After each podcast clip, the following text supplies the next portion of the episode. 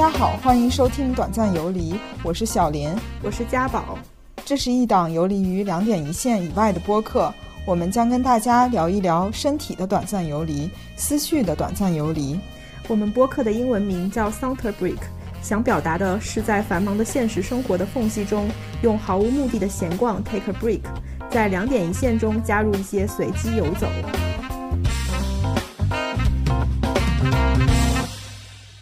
巴塞罗那应该感谢高迪，给他们带来了丰富的旅游资源。感觉他要生活在现代，去参加那个梦想改造家，应该很有看点。自从看过极光，每片云都不清白。对，什么宇宙为你闪烁？对，我以为是宇宙为我闪烁，结果其实是是手机为我闪烁。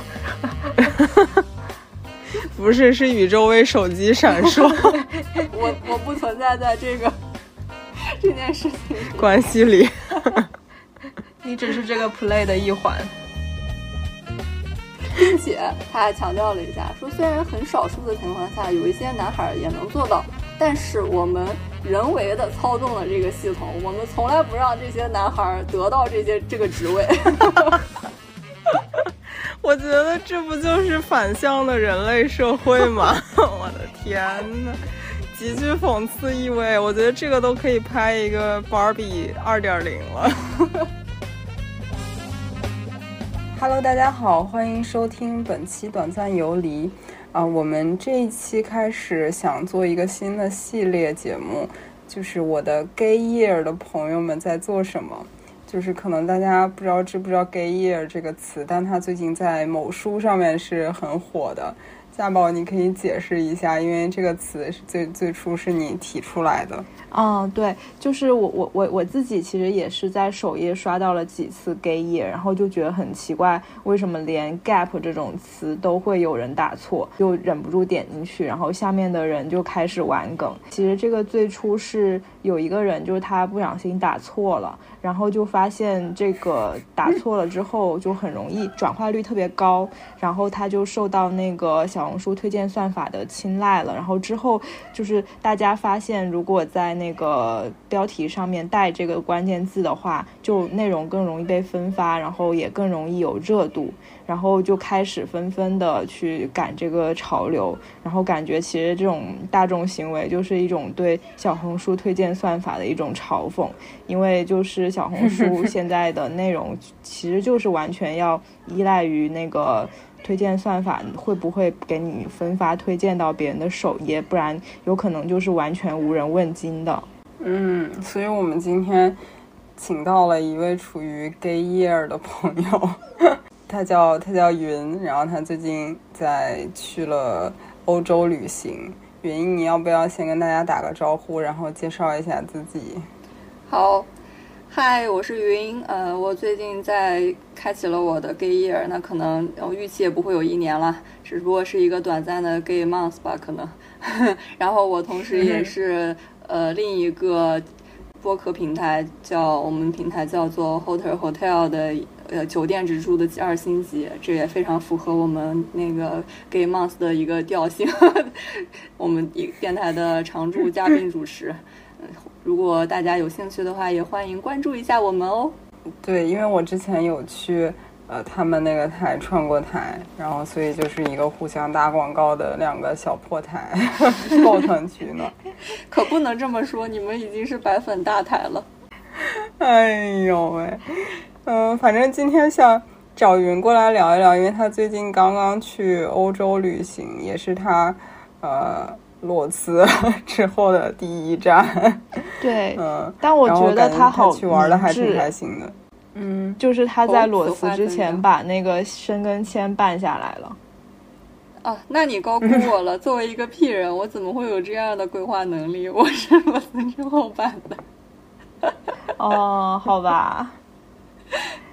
就事实证明，就算你没有工作收入，也是可以办下来的。开了一些证明。呃，对对对，我确实离职之前就是在公司拿那个自助机开了一些在职证明、收入证明之类的，但我最后也没有用，因为怕那个万一就是发现我其实不在职呢，当时，所以就还是用了存款。嗯，哦，所以他其实也不是好严谨。你没有上在工作这件事情。对对对，就可能长期的会比较难拿，嗯，但是短期去一次，他这次是给了我三二十多天，然后总计就是有效期是四十多天，就一个比较短的签证，这种感觉也还比较好拿，就我证明我有存款，然后我也不会黑在欧洲就行。哎，那我所以你这次一一共去了哪几个国家？我这次去了法国、西班牙和挪威，就三个国家，然后选这三个国家主要是。嗯，一个气候考虑，因为我是 十一月，当时就是计划十一月中下旬出发嘛。然后这会儿的话，嗯，中欧不是中欧，就是嗯，西欧，比如说呃，意大利，啊，意大利可能还行，意大利属于南欧，就是德国、荷兰这些国家已经比较冷了，就不太适宜去旅行，因为当时也会比较经常下雨。然后南欧的话，还是一个相对来说比较阳光明媚、气候稳定的情况。然后再加上我又是。嗯，最开始我是计划去冰岛的，因为想看一下冬天的呃特有的一些景观，比如说极光，呃，然后冰川徒步这些，嗯，所以就想再去一个北欧的国家。但后来因为呃冰岛就是有那些火山爆发的事情，然后再加上我个人预算能控制的一个考虑，我就想着算了，那北欧就去一个国家，就去挪威好了。嗯，然后最后定下来了这么三个国家。我在旅过程当就是旅途中也认识一些碰到一些小伙伴吧，然后就也有那个 gay year 的出来，然后他们知道我这个旅行就只来三个国家，并且还横跨南北欧，都表示很不能理解这个行程规划。然后我自己走下来的感觉就是，除了行李需要带双份儿的，就是既有秋秋季又要有冬季的之外，到其他的的话也还好。嗯，就是我觉得你这个还是比较。嗯，就是反正不特种兵，还是比较闲适的一种状态，可以到哪儿躺一躺。嗯，对，我是这么想的，但后来发现，因为就是要去挪威嘛，然后得带一些厚的羽绒服、毛衣，然后登山靴这些东西，所以其实行李还挺沉的。然后拖着这个行李，我这次一共是法国两个城市，西班牙三个城市，挪威两个城市，一共是七个城市，就是拖着一个二十三公斤的行李箱加一个行李袋。呃，横跨七个城市还是有那么一点辛苦的。实话说，我觉得如果要是从体力上来说的话，呃，不是很有信心的小伙伴，最好还是结伴出行，因为可以稍微减轻一点行李和住宿啊、行程规划这些的压力。嗯，对，因为一般好像就是如果去西班牙，就会把意大利这些连着的国家都一起玩了，然后带的也只需要带同样类似的衣服。对对，是这个就是一个比较合理的行程。嗯，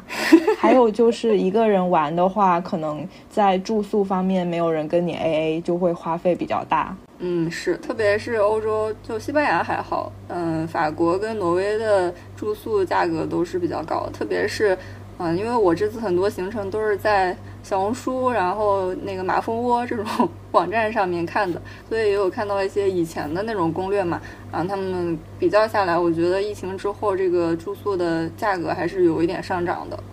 嗯，所以一个人出行的话，确实从住宿成本上来说也会比较高。嗯，但出于我的角度，就是我是一个入睡有一点儿，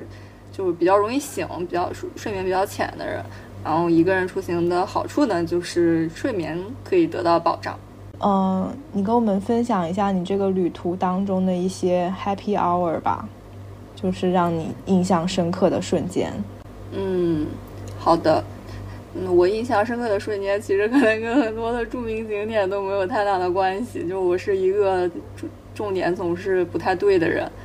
就。比如像在法国的时候，我最开心的就是，虽然法国的行程我是一个传统游客的行程，就我去了巴黎和尼斯，然后在巴黎的话，我只待了两天，因为法国就是巴黎的住宿确实太贵了，而且当时很多酒店都有点不好订。此处是一个屁人的忠告，就是大家如果要是，呃，想要去住宿比较贵，然后又想要住的好一点的，呃情况下，还是提尽早。去订住宿，这样你可选择的面也会比较大一些。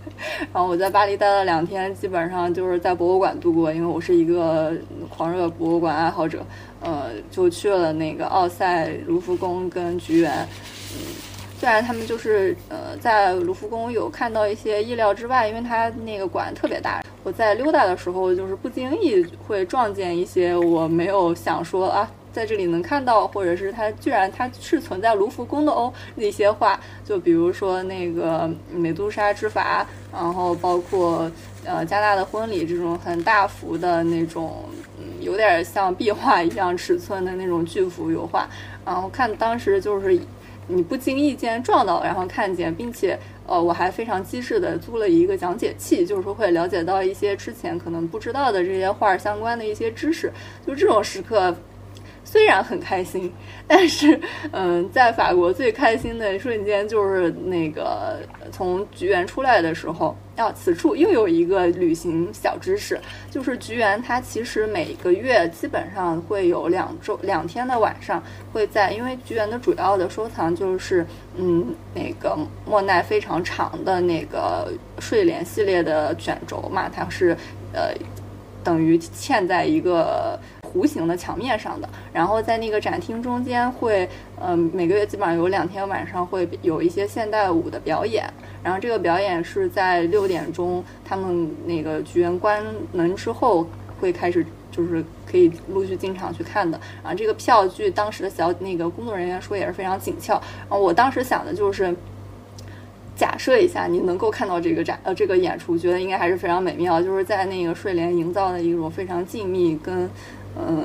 宁静柔和的一种氛围里面去看一个现代舞的演出，会觉得应该会非常的享受，那个嗯感觉也应该也非常融合跟新奇。但是就它确实需要提前订票。我当时去的那天呢，它因为要准备这个展，嗯有其中有一个厅就关的比平常还要早，然后我就没有太看到那个厅里面嗯。睡莲的一些就是画的一些细节，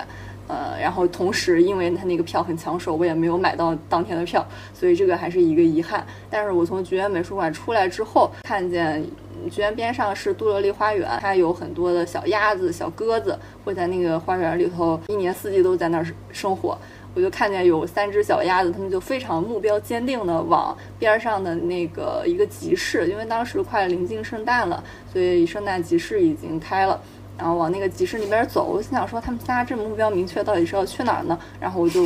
偷偷的跟踪他们三个，结果发现，而且这三只小鸭子都长得不一样，一只是灰的，一只是绿的，一只是白色，就看起来就没有任何血缘关系。然后他们仨就一起往那个边儿走，我一跟踪，发现他们最后是去找。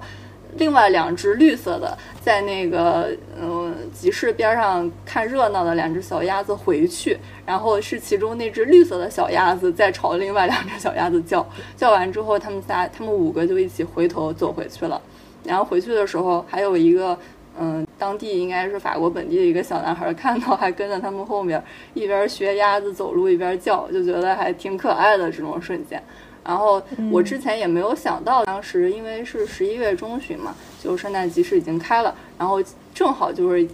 被小鸭子呃做导游，然后发现边上有个圣诞集市，还在里头溜达，然后买了吃的，还买了一可爱的那种小狗圣诞小狗摆件，就觉得这个嗯，就可能旅行里面给我很多感觉到快乐的瞬间，都是我没有计划的一些事情。没想到你在法国的导游竟然是鸭子，没错，鸭鸭导游，建议他们仨去办个导游证，有一些。你这个好像迪士尼里面的剧情啊！哦，就是那个给达菲带路，然后被抓到迪士尼上班的儿儿吗？哦，是哦，好像儿儿的故事是这样。对。小鸭子最后被做成了集市圣诞集市的烤鸭，什么？那你这有点太残忍了吧？这个故事的结局，好歹儿还只是一只打工狐，它还没有丧失狐权生存权。嗯，所以你在法国去了巴黎，还去了哪儿啊？呃，尼斯，就是。嗯，在那种简奥斯汀或者是勃朗特三千本小说里，感觉上出现了一个专门用来度假的地方。它确实是一个比较小的一个海滨城市。然后我在尼斯做的事情基本上就是在海边发呆，被海风吹感冒，呃，发低烧，以及在酒店躺着养病。哎，这个不是那个就是刘烨的老婆的家乡。哦，对，哦他好像还是是旅游大是使。对，嗯，天哪！突然想起我所以就是感觉尼斯没什么故事。呃，对，就是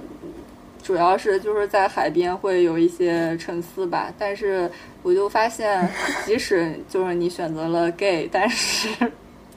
在真正就是你完全你自己独处的时候，还是会没办法想到一些呃不属于 gay 该有的一些事情，比如说工作、家庭的烦恼之类的这些。嗯，但是可能就是嗯 gay 的好处就是你会跟这些事情保拉开一点距离，然后在大海面前，你会觉得有一些事情也许现在也没有必要那么着急就把它解决掉。就是你着有的时候着急并不是一个最好的策略，这可能就是 gay 的心情吧。嗯，你这非常符合 本台的那个名字“短暂游离 哦，没错，我就是嗯践行了你们的名字。嗯，嗯，就是代言人。那请大家多多关注我们。Hotel Hotel 就 掐掉，给你掐掉。”。那你然后呢，你接就是着，嗯哦，嗯，我从尼斯后来就直接嗯坐那个火车去了巴塞罗那，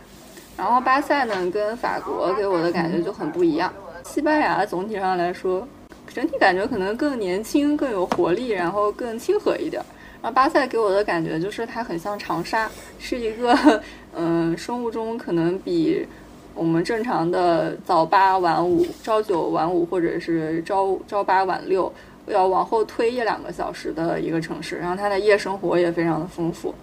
加上巴塞它就是本身其实是一个很有蛮有历史的一个城市，应该也有个六七百年了吧。然后它从中世纪的时候开始，嗯，是当时应该是一个小城邦里面可能比较规模稍微大一点的一个城市，然后所以它兼具了不同时代呃城市留下来的一些建筑和风貌，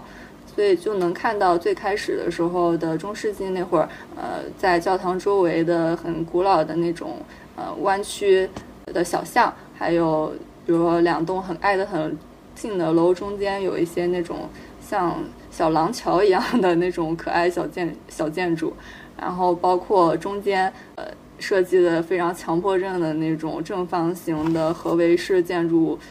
群集，然后在这中间又建又冒出来高迪设计的一些外观看上去就非常卡通、很可爱、很仿生物的设计，就是圣家堂、米拉之家、巴特罗之家三件套这种，嗯，包括它其他的一些像桂尔公园这种，嗯，风格非常迥异的建筑。然后再后来，先就是再后来的老城区就更偏西北，西北方向的完全接贴近于现代化的这种城市，呃，规划和建筑风格的街区，就是这三种风格融合在一起，然后它又是一个夜生活很丰富，像长沙一样充满了很多除了咸以外，中国胃应该都可以接受并且喜欢的食物。这样的一个城市，就觉得嗯还是挺不错的。应该在那儿定居的话，也会很快乐。我甚至在巴塞还点了一次中餐外卖，啊，味道怎么样？嗯，蛮好的，因为我点的是就是那个 Google Map 上面排名评分排名第一的中餐馆，叫香芋。没错，排名第一的中餐馆永远是川菜，然后还蛮好吃的。哎，等一下，香芋应该是湖南菜。对，湖南菜吧，三点水那个香是吧？对对对，那那更契合你说它像长沙了。哦，是是是，你这么一说，对，而且就是它那个城市里头，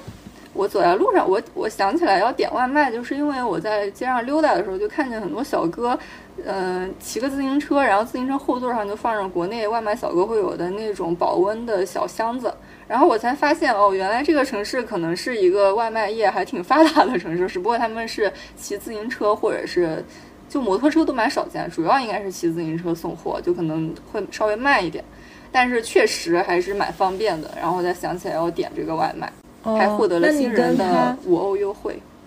你跟外卖员是无接触的那种，还是能看到他本人啊？嗯，因为我住酒店嘛，然后我就没有给他留酒店房间号，他就给我打电话让我下去，说他到了，然后就也就是这两秒钟的接触，跟国内一样。哦，你可以说放前台就行了。哎，不过国内的酒店现在都有那种送餐机器人，哦，对是的，是的，它它就是一个小盒子，然后它会给你送到门口，还会按你的门铃，就它应该是联网的，不是真的在按。这个感觉还是国内更先进一点。所以你感觉就是巴塞罗那是一个很适合 city walk 的地方，嗯，对，而就是且它你看看它的建筑。是的，它好吃的也很多，而且，嗯，可玩的时间也比较长，就是相对于北欧来说，它气候也很合适，就是在十一月中下旬、十二月初也是相对比较暖和的一个城市，而且还有那个呃 churros，就是嗯西班牙炸油条，哦，是那种吃集市果集市果对对对对，是吗提示过，就是它充满了碳水和快乐，就是这种精神感觉也非常的长沙。那你说那边就是夜生活很丰富，是那种就是酒吧那种丰富吗？呃，对对，就是它晚上十一、十二点也会有很多酒吧开，然后嗯，包括市中心购物的那些店，很多也都开着，就没有像欧洲，就比如说像法国，可能有的店就晚上蛮早就关掉了这种。它有的店甚至是你想吃晚饭的话，得等到七点钟，它那个店才开门儿。嗯，说明他们就起的也比较晚。嗯，对，是的，就可能十点钟还有人在晨跑。晨跑，啊，十点十点叫晨跑。也就是一个夜猫子城市。嗯对，很嗯，快乐，很年轻，嗯而且就是人很多。他们那个，嗯、感恩大街给我印象很深刻，就是我天，这人真的很多，有种在那个上海南京西路、北京南锣鼓巷的感觉。但是它又有，就是我其实最开始想去巴塞罗那，重要的原因就是我真的很想看看圣家堂，就是巴塞罗那应该感谢高迪给他们带来了丰富的旅游资源，就是嗯。嗯，它还有这种非常嗯独别具一格的这种建筑，就感觉这个城市的包容性好像还挺强的。当然，这只是一个作为游客的一个感受。嗯，他那个真的很特别，哎就是，嗯，我记得之前看过一个介绍高迪的纪录片，反正就那主持人描述他就是一个很有童心的人，就是，对，感觉他应该嗯是个可爱的爷爷，而且他也蛮有，嗯就是蛮有事业心的吧。就感觉他在巴塞还留下了 挺多建筑的，而且最后他也是就是扑一心，最后几十年是一心扑在圣家堂的建筑上，然后最后他出车祸之后也希望自己还是或者也我忘记了是他自己希望还是巴塞市民希望，反正他最后也是葬在了圣家堂的地下。那他就把一生都奉献给巴塞了。对，就是一个又有童心，又很努力，又又有天赋的建筑家，真的很羡慕他。就感觉他，嗯嗯，在设计的时候用的很多灵感。就我记得是在米拉之家还是在巴特罗之家，就是说他如何去设计那种，嗯，很有生物动感的，比如说一些拱状的建那个是结构，呃，是它是用一种就是把锁链，呃的一头钉在一个板上，然后让把它倒挂过来，就是这些锁链之间是相互有那个连接点的。然后倒挂过来之后，它会在镜把在下面再放一个镜子，这样就能够看到这个锁链倒挂过来倒挂起来之后，它会呈现，比如说有一点像那种很多手指饼干高低不平不平的手指饼干拼在一起的那种结构，它在就是凸起来。从拔地而起的状态是什么样的，然后它会呃仿照这样的一个呃结构去设计，就是一个又省事儿，然后感觉又很精确，就是它应该是在那个链条上还是做了一些呃连接点和重量的设计的，又又有又很有精确数据参考意义的一个小模型，就觉得嗯，它确实是一个很善于观察一些自然界可能自有的一些。呃，原理或者是特征，然后把它又运用在它充满童心的设建筑设计上面的一个人。你这么说完，感觉它这个设计更科学了一点，就是感觉乍一看的话，就是比较确实比较想象力比较丰富，但是不会觉得它是一个很科学的事儿。嗯，对，哎，它有一点就是我想起来还蛮像，就是也是听那个呃参观的时候听解说器说的，就。之前不是有一个说法是说，迪士尼园区里的很多路，它最开始并不会是先设计路，然后再让游客去走，而是在试开放的时候，先去观察游客会倾向于以怎样的路径从一个园区到，比如说一个区域到另一个区域，然后在这些路径上去铺那个石子，让它变成路，就是所谓鲁迅说的人走的人多了变成了路。然后高迪很多的就是。嗯，家居设计就是他设计的这个那个米拉之家跟巴特罗之家里很多的家具也是他自己设计的，包括门把手这些细节的东西，他是会让一个人先，比如说先以握门把手的姿势去握住他做的一个泥土模具，然后留下的这个印记就是人体最舒适的一个弧度，它会在留下在这个弧度的基础上再去做设计，就这点还蛮像的，比较人性化的那种小点子。嗯，它其实已经考虑到了，就是人居住在里面舒不舒服了。对对是，就嗯，像那个嗯米拉之家，它是一个多层的公寓，然后好像就它中间有个天井嘛，也是为了便于采光。然后它天井墙上镶嵌的那些砖的颜色都是从从下往上是越来越深的，就是他想要实现通过这个瓷砖颜色跟光的综合作用。就是因为越往上的光是越强的，它就会搭配比较深一点的墙砖，实现这个光线在不同的房间里基本上是比较一致的一个亮度，这种一个效果。哦，有很多巧思，充满了，对对对，充满了小巧思。嗯，感觉他要生活在现代去参加那个梦想改造家，应该很有看点。感觉应该是卫冕那个多年多年卫冕冠军的那种。那你从那个巴塞罗那离开之后，又去了哪里啊？嗯，我后面就去了西班牙，就是安达卢西亚地区比较历史悠久的两个小城市，就塞维利亚跟格拉纳达。然后这两个城市基本上的行程就是疯狂的看他们当地的教堂和王宫，因为他们有非常有名的那个王宫和教堂。像格拉纳达最知名的景点就是建在格拉纳达，整一个是在呃。山丘和平原就是一小块地方建起来的一个小城市，然后山上的话就是他们久负盛名的景点，叫做阿尔阿尔汉布拉宫。然后这个宫特特别多韩国人去，就是因为当时玄彬那个韩剧，对对对，阿尔汉布拉宫的回忆，就是因为那个韩剧，所以有特别多韩国人。然后他那个王宫就是在应该是十六、十五、十六世纪。呃，最终建成的一个充满了当时穆斯林文化，还占领着伊比利亚半岛的时候建立起来的那些政权留下的一个印记，然后非常有穆斯林，就比如说星星，然后瓷砖非常繁复的那种雕刻的瓷砖，柱状的那种园以园林为中心、庭院为中心的一个建筑风格，包括还有很多非常。现在看也蛮先进的一个水利灌溉系统，那样的一个很古老的王宫。塞维利亚的话比较有名的，应该一个也是它的王宫，但是那个王宫的规模我感觉就会比格兰纳达要小一些。可能当时是不是，嗯，塞维利亚王宫的建筑时间可能也晚一点。嗯，它更有名的是当地的那个大教堂，它应该是。我忘了是欧洲还是世界第二大哥特教堂，它确实很大很大，就那个占地面积，感觉围着它走一圈可能要二三十分钟。嗯，里面就放了从建造开建造期间的，就可能两三百年期间不同时期的一些建筑，因为它有很多的那个礼拜厅，然后每一个小厅里面又放了不同时期的那种呃宗教用的祭祀用品，然后一些。雕像一些画作，就是整个的感受，就我对基督教文化和穆斯林文化都有了，还有西班牙历史，都有了一些比较直观的和更加细节化的了解。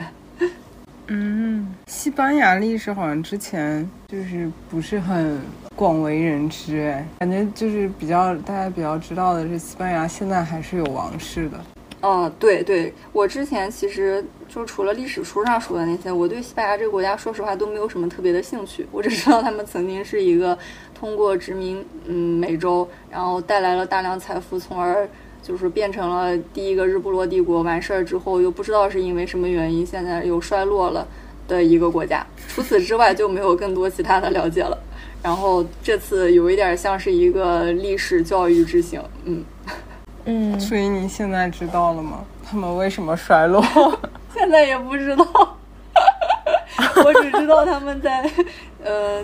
就是哥伦布带他们走上致富道路之前 的那段历史。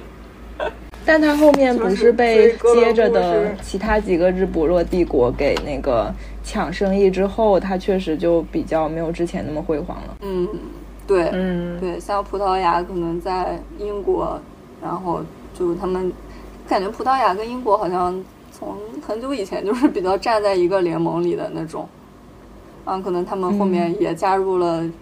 那个殖民发财的道路。然后西班牙整体的风格就是他们给我的感觉应该像骑士啊这些还是蛮有战斗力的吧，因为是一个经常有就是从这也是从这次旅行当中了解到的哈，就是他们是一个经常有战争的国家，应该也是有一定战斗力的，但可能就是钱钱赚多了之后是不是就松懈了，觉得嗯我们就 可以躺平了。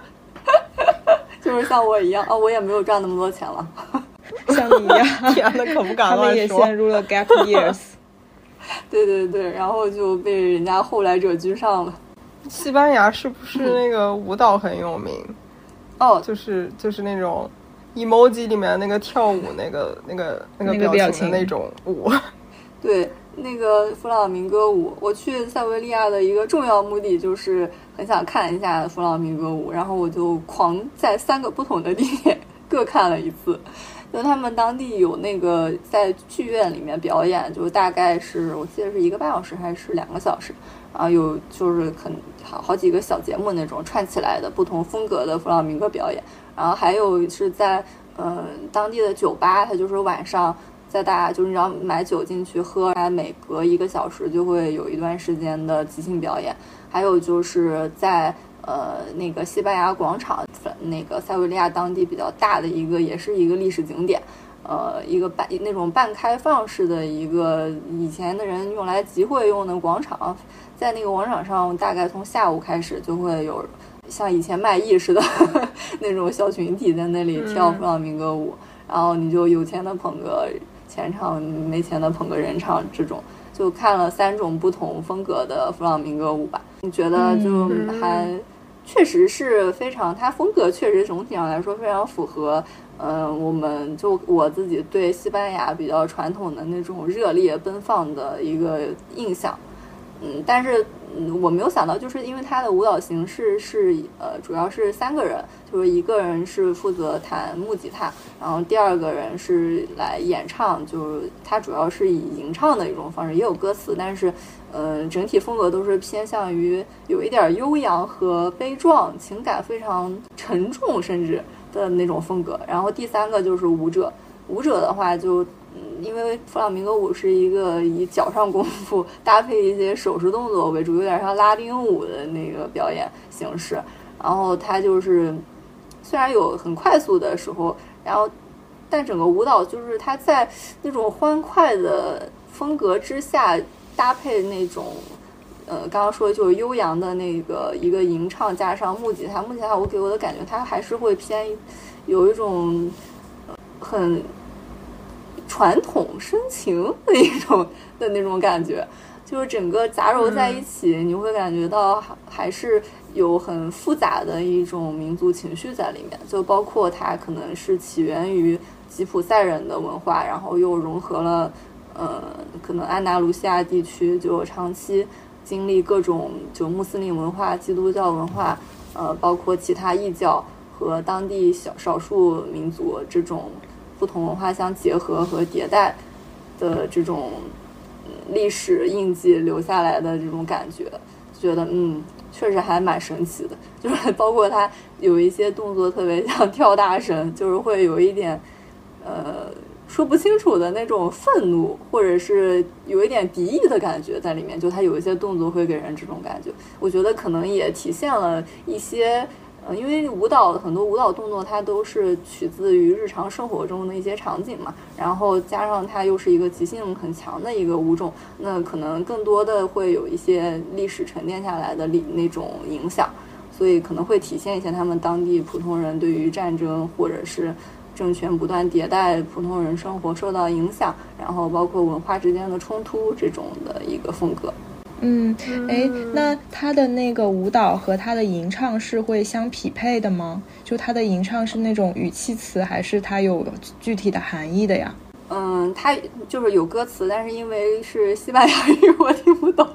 我只能从他就是吟唱的那个曲调来判断。它是跟舞蹈是比较 match 的，然后它会有基本上都是以一个急速，然后放缓、轻柔。呃，情绪逐渐的铺垫，又到一个高潮急速这样的一个循环。嗯，就是舞蹈跟那个演唱都会有这样一个就是起伏的感觉。感觉听你说西班牙是一个，是不是因为它所处的地理位置，然后整个是一个大融合的文化，就是它不仅仅是一个单一民族的文化。嗯，对，因为它就是处在整个欧洲大陆最南端，然后很容易受到就更南方的穆斯林文化、穆斯林主导的领土文化 的影响，然后包括它曾经也被穆斯林文化占领过大概七八百年的时间，嗯，此后就被基督教文化就十字军呃统治，在就这是有不同文化的一个碰撞。那这个在它的食物上有没有什么体现了？哦，就感觉西班牙美食在我印象里就只有西班牙海鲜饭。嗯，食物上我在西班牙好像每天就是也确实狂炫海鲜饭，但是说实话，真的有有些店做的真的很咸，我就是怀疑西班牙的盐是不是很便宜，或者就是。因为他们临海，所以食盐资源特特别丰富，就感觉每吃一顿，就是我作为一个安徽人都有一点受不了的程度。我经常吃，除了海鲜饭之外，就是各种的 tapas，就是它是一对西班牙的各种小吃的一个嗯统称嘛。然后基本上可能很多都是，比如说有一些油炸的鱿鱼，然后我还挺喜欢的。就感觉很有锅气，对对对，很有锅气，就感觉就是它会上来的时候会喷热气腾腾的那种。嗯，对，呃，不过也有，就是我也吃过那种冷吃的塔巴斯，但我还是更喜欢有锅气的，就是我们 中华民族还是更喜欢热食。对，而且就是我想想，就食物上我好像倒没有太感觉到，因为它确实种类太多了，有那种炸丸子，然后。嗯，炸鱿鱼，还有放在就是那呃，有有点像切开的法棍小切片上面的各种，比如说鱼子酱，嗯，然后鳕鱼，呃，牛肉片什么都有，就是它还挺丰富的。但是如果这么说的话，那可能就是丰富 就是它的那个一个特点，就就是会满足不同的嗯喜就偏好的人的需求。嗯，那还挺好的，至少比英国只有炸鱼薯条强。英国人，嗯，岛国人民可能对食物都没有太高的追求吧。此处并没有在内涵其他岛国人的意思，专门指英国。此处专指英国。可能是不是天气冷，物资又少，跟法国又经常打仗，没有时间去挖掘。吃的有什么好吃的做法？嗯，但法国人就有追求多了。且过，那他们毕竟是大陆居民嘛，我感觉大陆居民是不是普遍都对吃的更有钻研精神，就是更有安全感一些？我们大陆人民。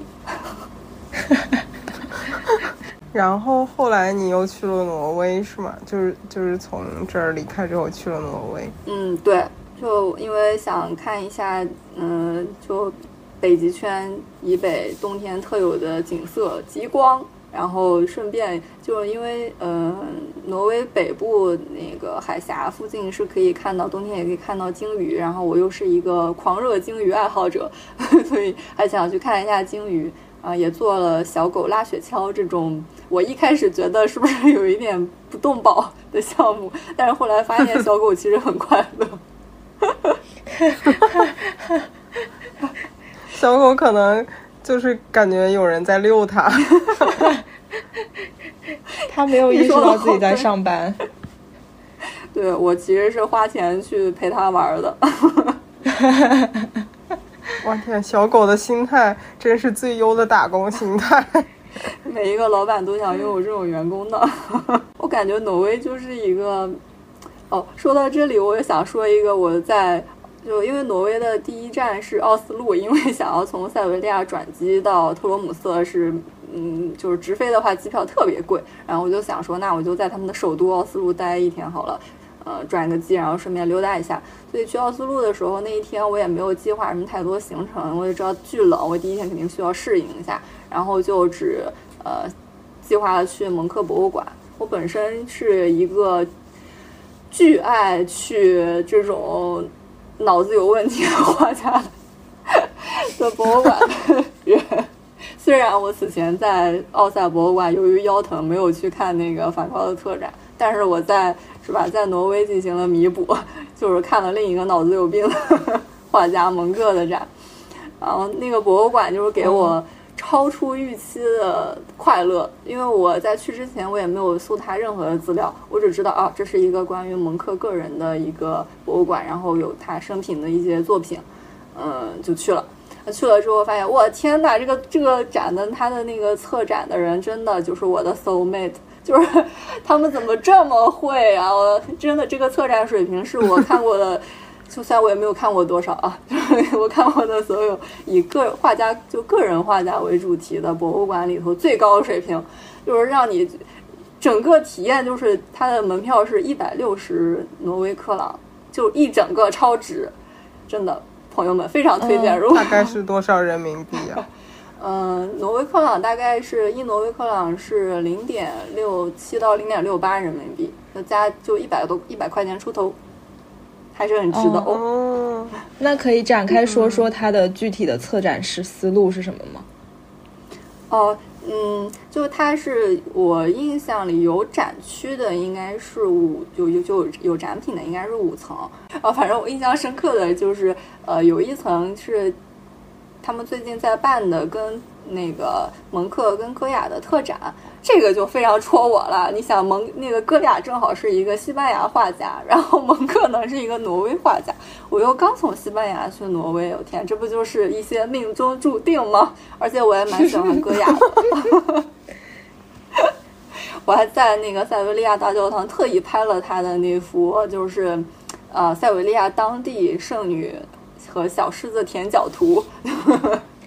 然后到了，结果一落地奥斯陆就看又看见他，这就是一些命中注定。然后还有一层就是他，嗯，做了一个非常宜家风格的那个模仿，呃，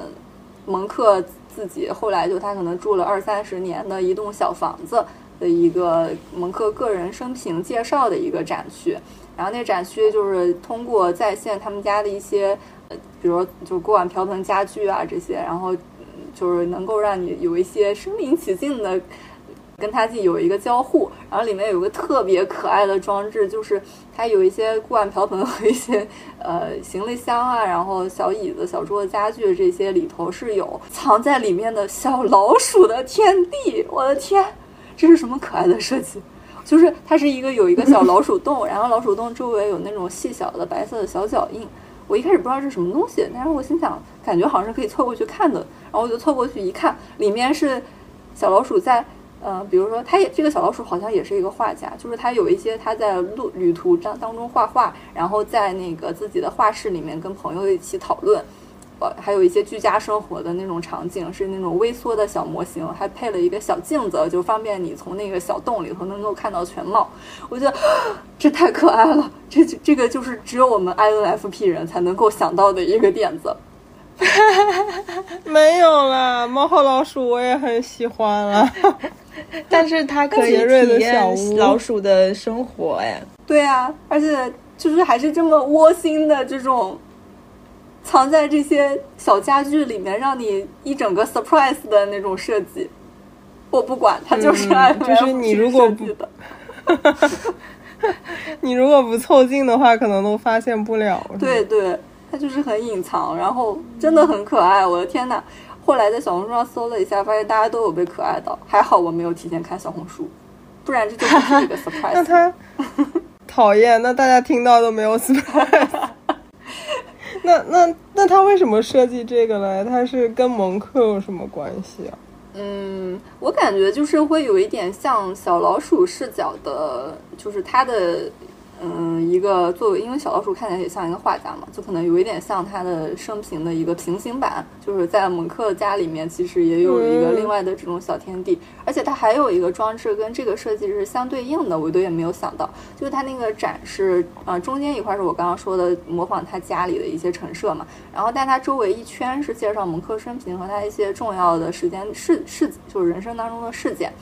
有一块就是一个电子触控屏。然后它是搞成了那种有点像监视器的一个风格，你可以在上面按一些按键，按下去之后你会发现它是不同视角的。就刚刚那几个大概有五六处有小老鼠的地方，它里面装了摄像头，会拍人。当你凑过去看的时候，它会拍到你的脸，然后你凑过去的整个动作，它会把这些录下来。然后你在那个监视器那里可以看到不同时间点的录下来的画像，就觉得还蛮有意思的，就是有一种 inside out 那种。这个就是小老鼠家的监控，对，就是现在不是有那种智能门铃可以看到外面。哦我也置办了一个这样的门铃，真的巨可爱这个设计。然后还有一个就是我印象比较深是，呃，你有一个沙发，你坐在那里，然后它就会发出那种打鼾的声音，然后你感觉哦，怎么回事儿？我是睡过了吗？就是现在 已经是下午三点钟，然后我寂寞的醒来，只能看见夕阳在陪着我了吗？孤寡蒙克老孤寡老年蒙克的日常。哦，有可能是模仿他生命中的一刻，就是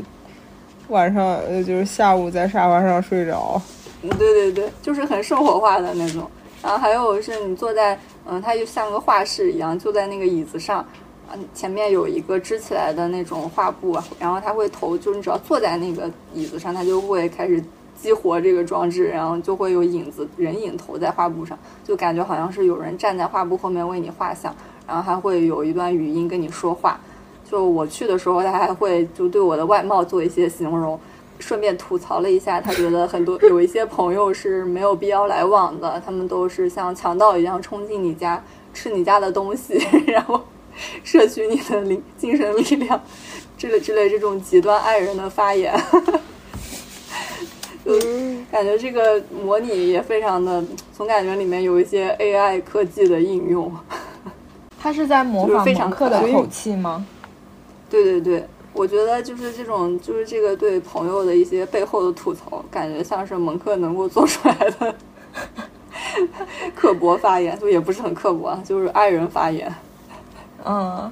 哎，那你讲讲你印象比较深的蒙克的几幅画呗？哦，对，它有一层就是专门展出蒙克的画的嘛。那最有名的其实就是它有三幅蒙克的《呐喊》，是不同的介质，就是有一幅是油画，然后有一幅是版画，另外一幅有点忘了是什么。呃，但 anyway，因为蒙克这个人就是会喜欢对他的一些可能他比较满意的作品做不同的。嗯，媒介形式的尝试，然后所以他后来其实对版画也蛮精通的。然后就这个画呢，它有一个特色是，它虽然有三幅，但是它不会在同一个时间展出，它是每隔半个小时会更新一幅在那个展区里。所以想要把三幅都看了的话，就可能要去那个展厅好几次。然后他为了保护这个画不受到光线的影响，那个展厅整个是黑漆漆的。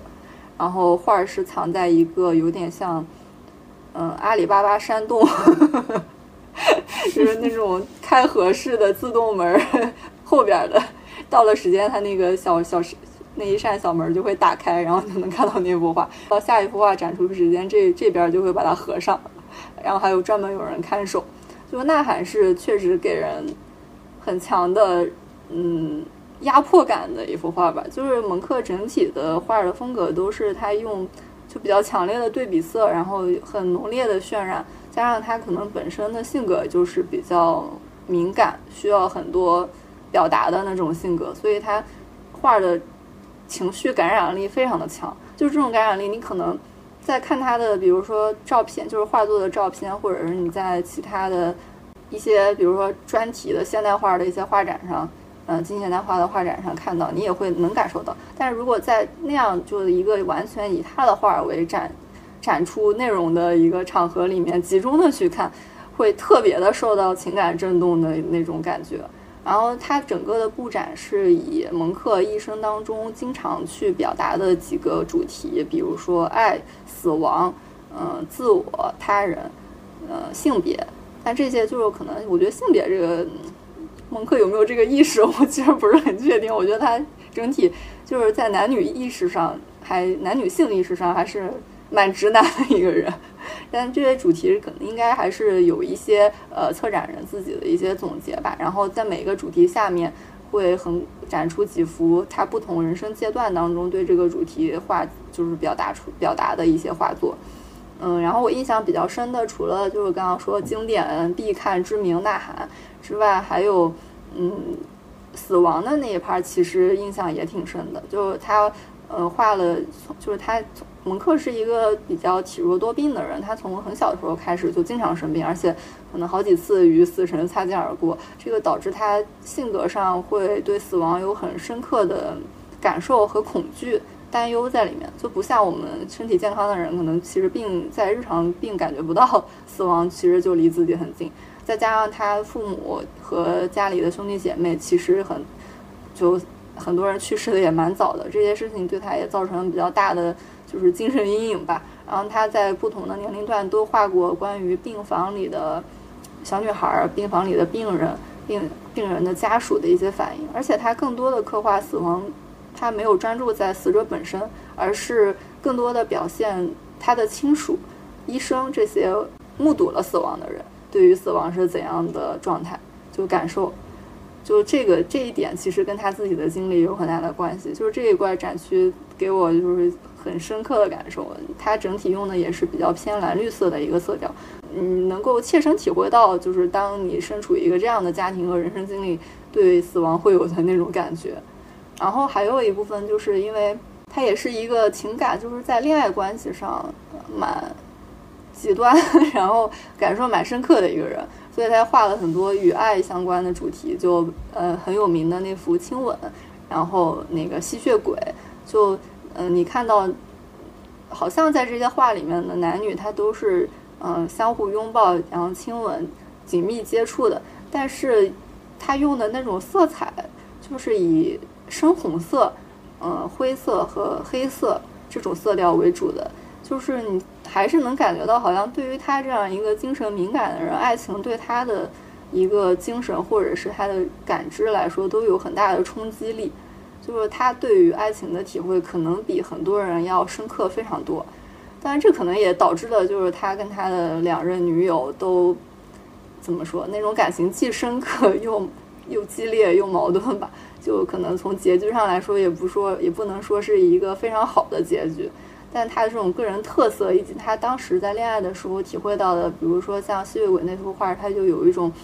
嗯你很爱这个女人，但是你多少都会觉得。呃，这种感情对你有很强的支配能力，你会为这种支配能力而感觉到恐惧，好像他在摄取你的生命力的这样一种感觉，就听上去既懦弱又有点浪漫的感觉。对我还蛮喜欢你对这幅画的解读的。嗯，有机会一定要去蒙克博物馆看一看。对我大胆发言，蒙克会不会也是一个 INFP 啊？不知道耶，这倒没有搜过。但是，嗯，我有的时候觉得他可能没那么像的一点是，他真的很有毅力，所以他比比你要 J 一点，可能要 J 一点吧，就是，就是他可能是，而且在嗯对事物的感知上，不过他确实对嗯东西就是。嗯，事物的那种表现形式会更偏感觉一些。那那在挪威你还去了哪儿啊？就是什么狗拉雪橇是吗？有意思吗？这些我都是在特罗姆瑟做的，就是挪威北部比较就是在北极圈内的一个港口城市。然后它就是很多个小岛，因为挪威北部基本上整个是峡湾地貌，就很多那种零碎的小岛，然后有一条呃。呃，那个海峡。然后那边就有会有很多这种项目，然后像狗拉雪橇、看极光、看鲸鱼这些，因为我是一个人嘛，然后我也没有自驾什么的，我都是呃在当地直接呃在那个一个有一个 app 上面订的，它会有可以选当日的那种小呃就小团可以参加，然后整体就是你在那儿就住在一个地方，然后每天抱团，然后去不同的不同的小岛是吗？或者海上？嗯，对对对，是的，就其实也有点辛苦。像比如说极光的话，它是晚上六点钟接上嘛，然后就导游会带着我们开车到相对来说比较晴朗，就是云比较少的地方，就防止那个云把极光遮住了。然后就可能会这大概会花三四，一共花三四个小时就到了，没有三四个小时，呃，也不止三四个小时，应该我当时我当时应该是十一点十二点往回走的。花了五六个小时，就是大晚上，然后站在零下十几度的冰天雪地 里面，在那里看极光。那极光的话，就是导游他会有一点不安全驾驶，一边开车一边拿手机对着那个外面可疑的一些白色带状云或者是放射状云去拍，然后看到这个是极光，而且看起来就会比较多的话，他就把车停下，然后我们下去。然后大家也在外面看一会儿，他还会帮我们拍照什么的这种。因为极光，嗯，用肉眼的话是看基本上看不到，就除非是像十一月初那一次，我记得是十月初，就比较强，在新疆都能看到的那个很大的那种极光，就非常强的一个地磁活动，呃，肉眼可能能看到一点颜色，但是。呃，平常的话，肉眼是只能看到非常非常非常淡的一点点绿色，基本上就是白色的，啊，得用手机或者是相机去拍才能够看到那种很耀眼的绿。哎，我突然想到，是不是看极光这种这种观光的方式，对古人来说是不能理解的，因为他们没有手机相机。哦，对。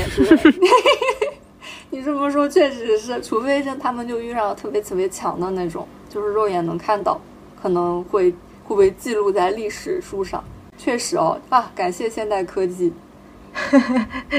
对，你们都得用先用手机验证，然后才确定自己看到了真的。对，每一片云看上去都很可疑，得用手机对它鉴定一下。自从看过极光，每一片云都不清白。没错，我们当时一起看的那个小伙伴，后来有坐飞机去别的地方转机回国的。然后他们在飞机上，因为是夜间航班，就看见外面的云，就会忍不住拿手机拍，想看看是不是极光。结果发现真的只是云。是的，没错，想太多，属于是。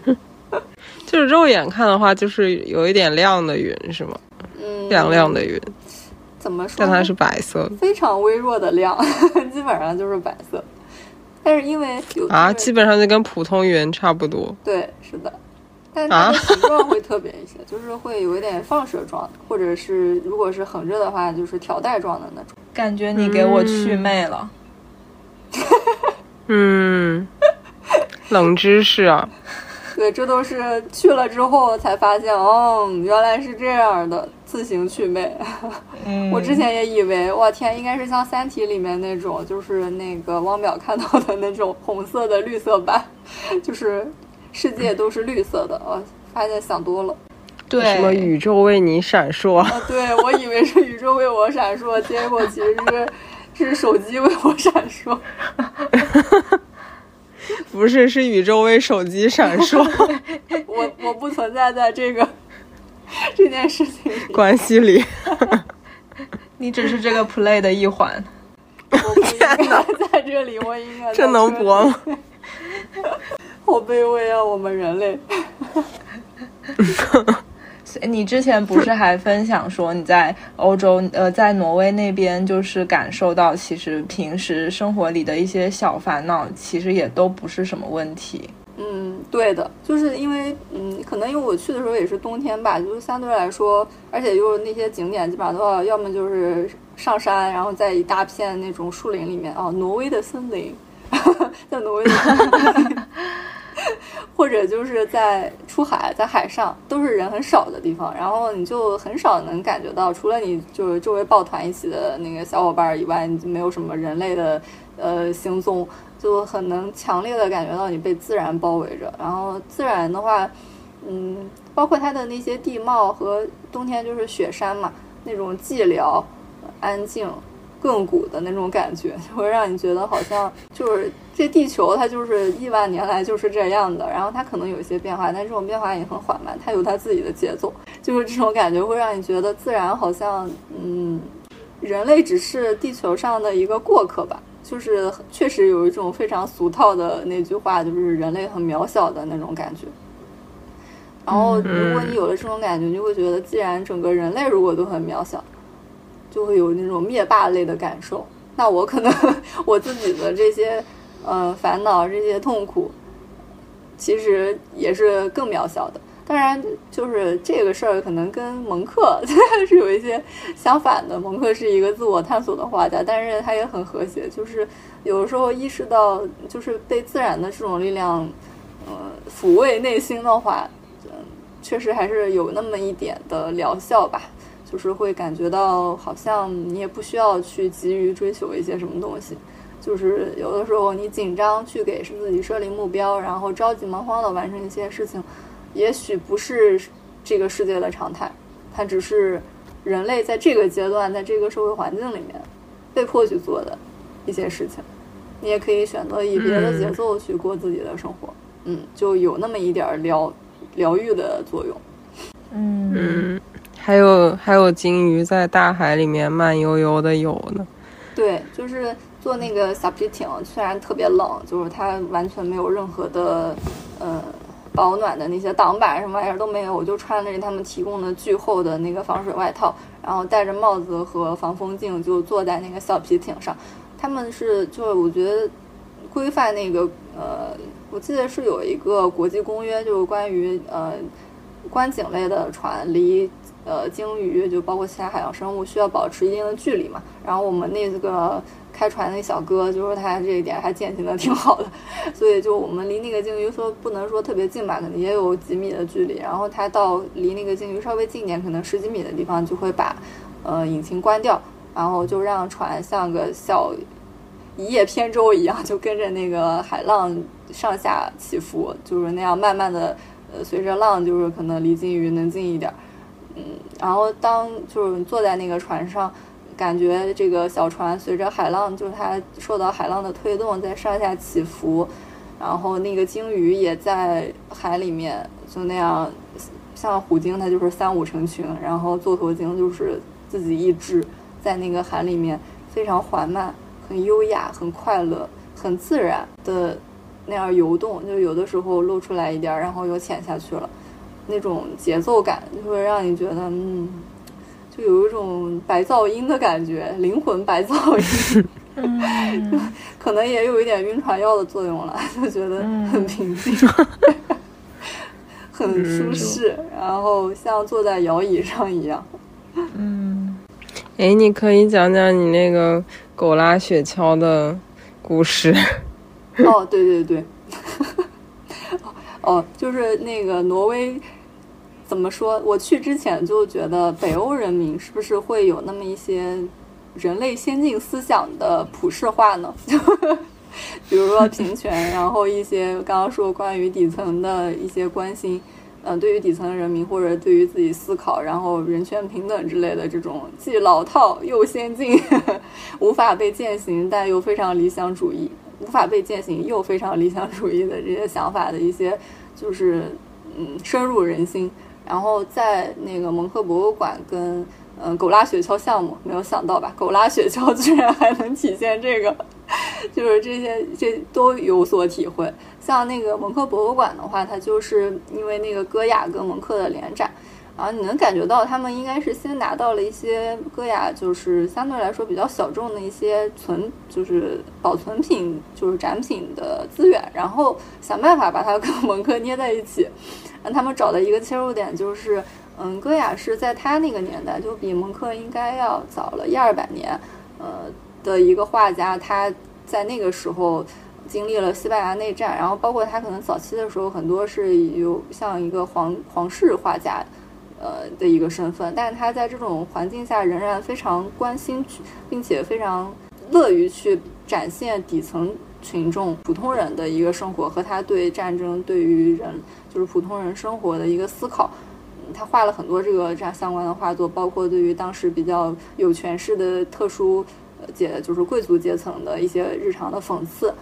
就他是非常喜欢就把这些东西跟宗教元素结合在一起，所以还有一些把他们比如说动物化，或者是呃用女巫之类的这种形象来表达他的一种讽刺和不满。然后还有很多有我记得印象深刻的是有一系列是他自己做的，有点像一本没有出版过的小书，他画了特别特别多，可能有展出的就有二三百幅。嗯，关于底层的人民在面对内战，就是战争的时候，他过着怎样的生活？然后像战一些战士，他是其实他是不愿意去上战场的，但是他被迫要接受这样的命运。他们去卷入战争，最后得利的并不是这些普通人，而可能只是战争本身就只是贵族之间发动的一些，呃，有他们自己内部利益矛盾发动的一些惨绝人寰的。大型大规模杀人事件罢了，就是他更多的有这样的一个视角。这个视角其实站在他那个年代的，就他这样的一个身份的画家来说，还真的就，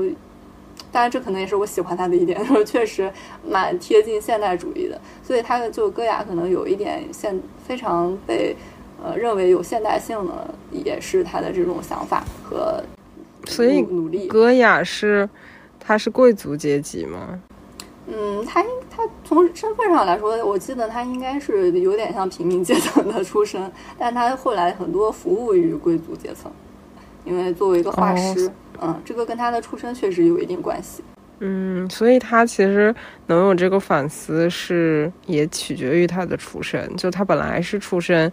嗯，劳苦大众，所以当他为贵族服务的时候，他其实可以反思，就是像这些战争，嗯。可能很很多时候，这些发起战争的人，他去挑动大家参与这个战战争，是说为了这个，为了那个，但很大程度上可能就是他们贵族利益的一些纷争。对对，是的，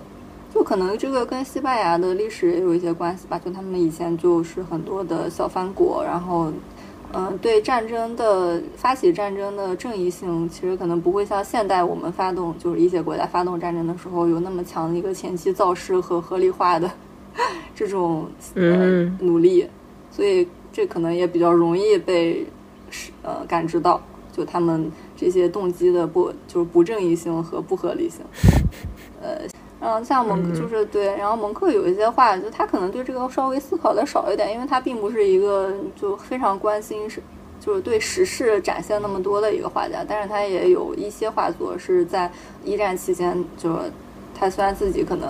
生活在一个相对安全平静的地方，但是也有一些呃相关题材的展示，然后这个就是。他这，我觉得这个展的主题就非常的有一种人权主义的，就是人道主义的感觉。然后包括后来在那个呃特罗姆瑟做果拉雪橇的时候，我一开始不是担心说，呃，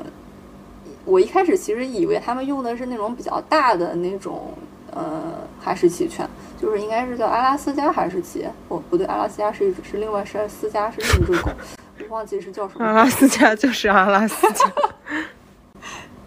对，就是我忘记，反正是就是我们现在其实城市里面会养的那种。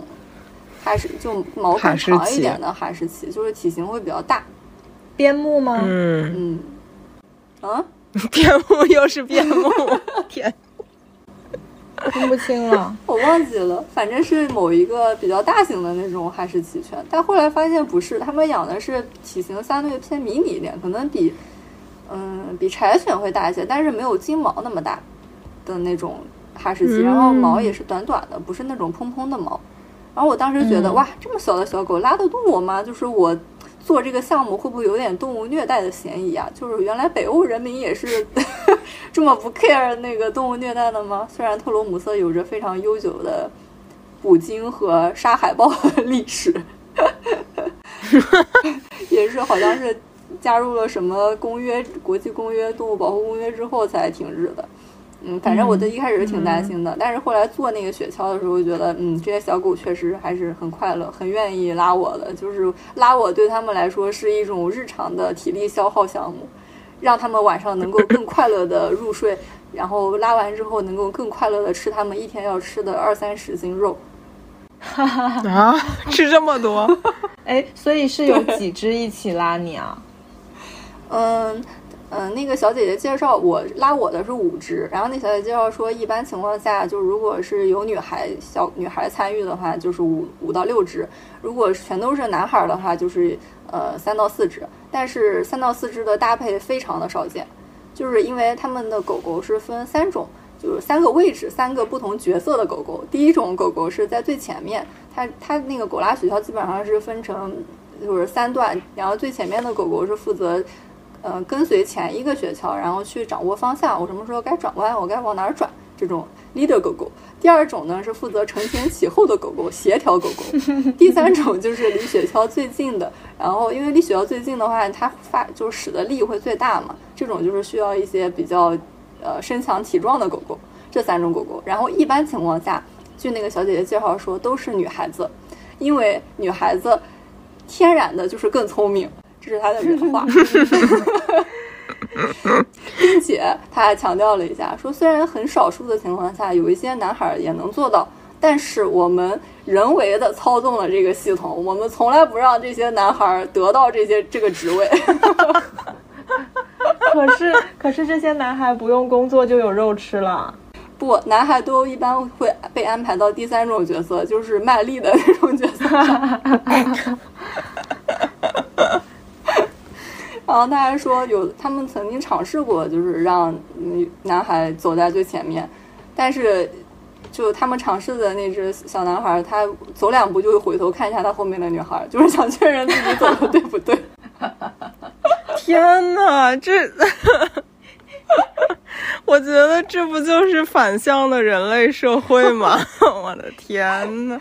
极具讽刺意味。我觉得这个都可以拍一个芭比二点零了。狗狗主角是一个狗拉，是一个狗拉雪橇团队，然后。我当时听到就是一整个爆笑，而且我觉得她是那个那个小姐姐是有这个意味在里面的，因为她确实是一个挺爱开玩笑的人。她知道你会笑。当时我觉得，哦天哪，嗯，北欧还是果然还是符合我对她的一些刻板印象。嗯嗯，确实不错，感觉这个姐姐就是。贯彻了一些 在人类社会中学到的方法。对，但是确实他把这件事儿就是报复到了狗狗身上。就是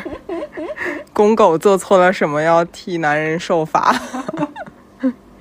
感觉我被种草了，希望有一天可以去挪威做狗拉雪橇。笑死！没有想到的种草方式，竟然是因为这个雪橇队有一些女权色彩，女权小狗狗，惨无狗道的女权色彩。那你可以换一家那个基地，就是看看是不是它这是一个普世的做法，还是只有他们这个基地有这种一些田野调查。对，没错。嗯，你这趟去了那么多地方，最喜欢哪里啊？从我带了 INFP 滤镜来说，我最喜欢奥斯陆。啊，竟然是一个本来不在计划里的城市。嗯，对。但是从客观上来说，奥斯陆确实不是一个旅游资源很丰富的地方。然后除了此之外的话，我可能也蛮喜欢巴塞罗那的吧。就是如果作为一个长居的角度考虑，感觉巴塞是最适合长期生活的城市，在这几个国家里，就是我去过的城市里。